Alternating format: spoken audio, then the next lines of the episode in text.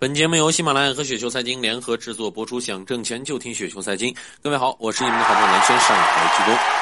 看一下今天要来聊一个什么样的话题呢？啊，我们今天来聊一聊如何研究透一家公司。首先啊，确定一家公司的质地。那么，怎么来了解这个质地呢？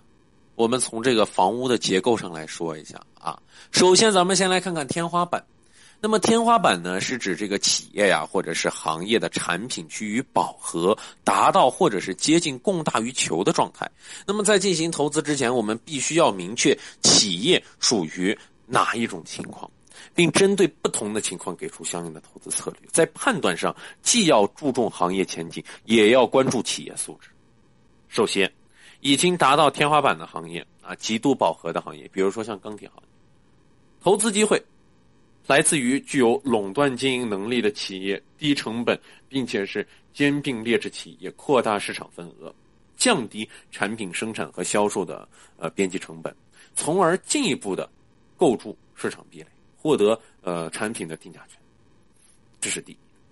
那么呃那那些行业的这种萧条的呃萧条期末端的啊，仍有良好的现金流。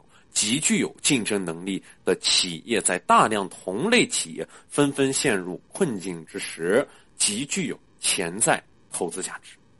第二，产业升级创新的需求，旧的天花板被解构啊，那么新的天花板呢尚未或者是正在形成。比如说汽车行业和通讯行业，这些行业呢，通常呢已经被比较成熟啊，这它的这个投资机会呢，在于这个技术创新。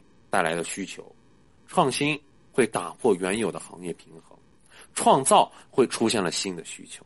那么，关注新旧趋势的一个平衡关系，代表着新技术、新生产力的企业脱颖而出。那么，其产品的服务将逐代逐步的取代旧的产品。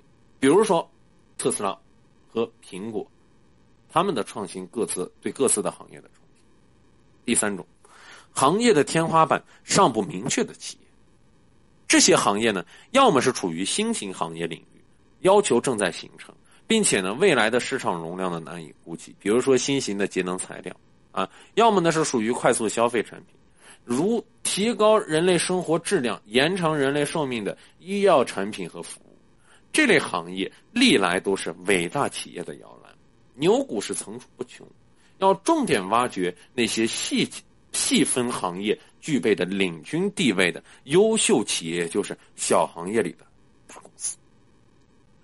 我们完全可以呢，从公司的行业报道中啊，通过刚才我所说到的三点呢，了解一家公司的这个行业地位啊和未来的想象空间。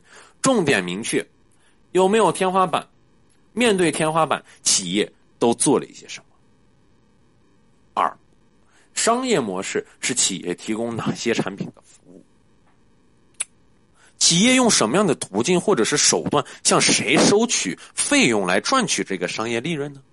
比如制造业通过为客户提供实用功能的产品获取利润，对吧？那么销售企业呢，通过各种的销售方式，比如说直销啊、批发呀、网购等等的商业模式来获取利润。那么研究商业模式的定义在哪儿呢？首先，是不是一个好的生意？对吧？那么这样的生意能够维持多久呢？或者说，如何阻止其他的公司进入到这个行业呢？这三个问题分别对应的是什么呢？商业模式、核心竞争力和商业壁垒。那么，商业模式、核心竞争力和商业壁垒这三维一体构成了公司未来的投资价值。前者指的是企业的盈利模式，核心竞争力是指的是实现前者的能力。那么壁垒是通过努力构筑而阻止其他公司进入的代价。举例来说，戴尔和联想销售的产品本质上是没有多大区别，对吧？都是电脑，但是戴尔的电脑直营销的这个呃盈利模式呢是不同于传统电脑销售的，相应的核心竞争力呢呃是它在全球直销网上的管理系统。联想如果想要重新搭建此平台，那代价太高。